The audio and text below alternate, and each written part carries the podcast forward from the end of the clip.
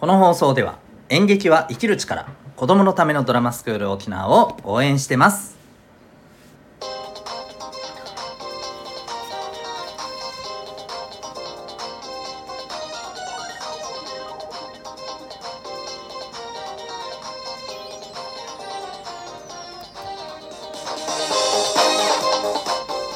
小中高生の皆さん日々行動してますか？あなたの才能と思いを唯一無二の能力へ親子キャリア教育コーチのデトさんでございます。小中高生の今と未来を応援するラジオ「君 the NEXT。今日のテーマは感情がガーッとなるのをどうにかしたいなという人にでございます、はい。まあ、要するにあの自分のなんかついついとなって怒っちゃうんだよな。いかないけんってのは分かってるんだけどもう俺短期なんだよなとかいう人だったりあるいはなんかちょっとしたことですぐ「ああやっぱり自分ってダメなんだ」ってね臭い演技ですね。すいませんね。うんなんかそういう風にねちょっともうすぐなんかすぐ泣いちゃうみたいなね。もうあんたすぐ泣くって周りからよく言われるみたいなね、うん、そんな自分をどうにかしたいなと、えー思ってるんですけどっていう方にまああのはい、えー特に、えーいいんじゃないかしらっていう回でございます。まあ僕自身はですねなんていうか感情がね熱くなっちゃうってそれはそれでねあのあなたの良さじゃん？良さでもあるじゃん？って私は本気で思うのでうんまあなんだろうあの本当は自分はそうでもないけど周りからあんたのそういうとこどうにかした方がいいと思うよみたいにね。周りから言われてどうにかしないといけないのかなみたいにそういうふうに思ってる人は、そんな気にしなくてよくないって 逆に思いますけどね。まあでも、うん、まあもう少しねなんかちょっと感情を自分である程度コントロールできたらなと。まあそんな風にね思ってる方にはい今日は、えーお届けしたいなと思っております。で、えー、とこれはですね実はあのーもう答えは一つでいきなり結論言っちゃいますね。感情コントロール自分の感情をコントロールできるようになりたい人。これズバリ言います。はい。運動です。えそれ？みたいな、関係なくね？みたいな。ふうに思った人もいるかもしれませんがあの関係あるんですよ、うん、これはちゃんとね脳あの脳の働きっていうところとね、えー連結した、まあ、ちゃんとね研究がされていてですね、えー運動をすることによって例えばこれどんな効果があるかっていうと脳にですねどんな効果があるかっていうと例えば、えー幸せな感情っていうのをね、えー増やすことができる、うん、要するにちょっとこう機嫌のいい感じになるんですね、うん、あとおなんか自分のこの なんか、えー嫌な状態っていうのを、まあ、要するにストレスがすごい溜まってるみたいな状態っていうのも軽くすることができる。軽減できるんですね、うん、あと集中力を上げることができるとかね、うん、それから、えっとこう発想力が出てくる、まあ、いろんな実はね 効果があるんですよ、うん、そう、まあ、その中に、はい。えー自分の感情をコントロールすると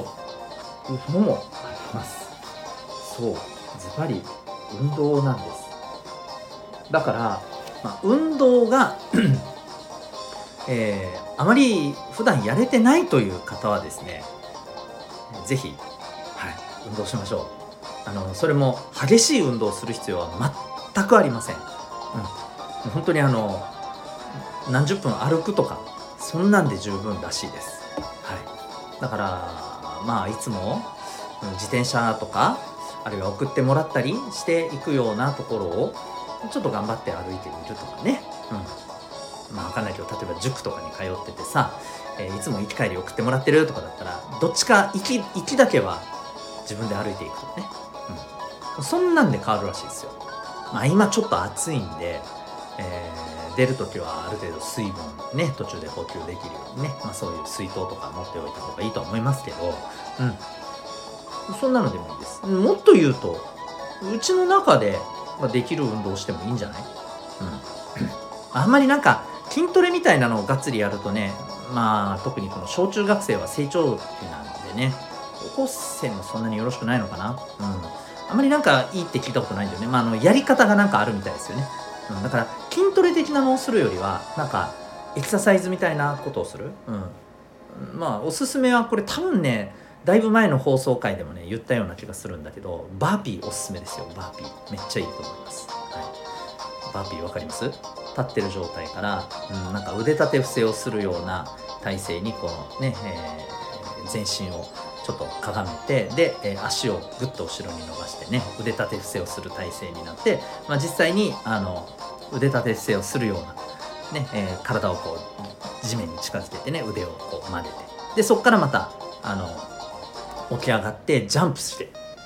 上ジャンプして、まあ、上で手パンって叩いてもいいし、まあ、別にそれ叩かなくてもいいんですけど、はい、これを繰り返すってやつですね、うん、腕立てジャンプ腕立てジャンプみたいな感じですね。イメージとしては。うん。まあ、それで分からんかったらあのバーピーで検索してください。出てきますんで、はい。えー、それで動きはチェックしてください、うん、そういうのでもできます。あのえっ、ー、と縦2メートル横1.5メートルぐらいのスペースがあれば多分皆さん全部全員できると思いますんでね、でじゃあいやいや私は部活やってますと、うん、でも怒りっぽかったりするんです。これどうすりゃいいですか、まあ、そういう方にもじゃあプラスでちょっとねあの話をしましょう。これはですね多分あの何か特定のスイッチがあると思うんですよ。うん。ここからはちょっとねあの少しテクニック的な話になりますけどシンプルちょっとシンプルじゃない話になりますけど、えあなたは何に対してその抑えきれないぐらい怒りを発するのかってことなんですよ。多分四六時中どんなことにでもグワーって怒ってるわけじゃないでしょ多分そうだと思うんですよ。ももしそうだとしたらもう 多分なんか結構大変なことになってると思うんで、うん、多分そんなことはないと思います。はい、何か特定のことに対してものすごく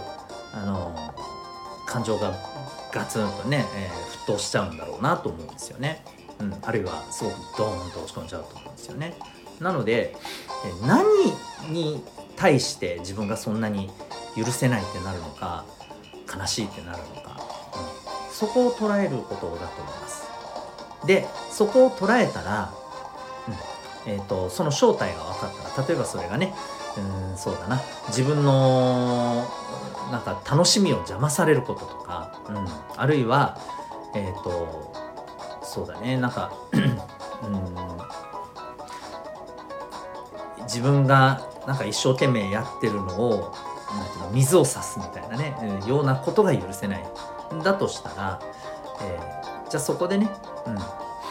あ、その人もあなたにそういう感情を与えたくてやってるわけじゃないと思うんだ。あとはなんかそういう状況もあなたに対して そういうふうに機嫌悪くなってもらいたくて、えー、そういうふうに状況を悪くしてるわけではないと思うね。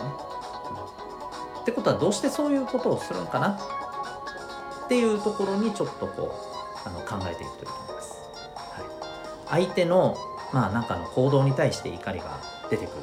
ねあいえー、自分のこういうことを邪魔されたとかこういうことを傷つけられたっていうことで怒ったり悲しんだりする、その、えー、スイッチになるものが見つかったら、うん、そのスイッチを押してくる人の、えー、なんでそういう行動をするのかっていうところにちょっと目を向けてあの要はね、うんあなたがねその相手は「ほらお前これで怒るだろう？怒れ!」ってスイッチを押してるように多分感じてると思うんですよ。デージオーディサな言い方をしたけど。だから怒るわけ。でもそういうつもりじゃないんだっていうのを方に気持ちを切り替えれば少し落ち着くと思うんですよ。でそこからちょっと冷静に見ていけばいいと思います。でそれでもなかなかそれ難しいっていうんであればうーんまあ大体そういうことをしてくる人って多分一定して決まってると思うんでね。ちょっとその人からやっぱり距離を置くとかねそういうことが必要かもしれない、うん。ま、そんな風に自分のこの特定のスイッチで起こると思うんですよ、えー、そういうスイッチをまず探す。で探したらそれを押されないように距離を置くか、えー、そのスイッチを押してる人もそのスイッチを狙って押してるわけじゃないんですよ、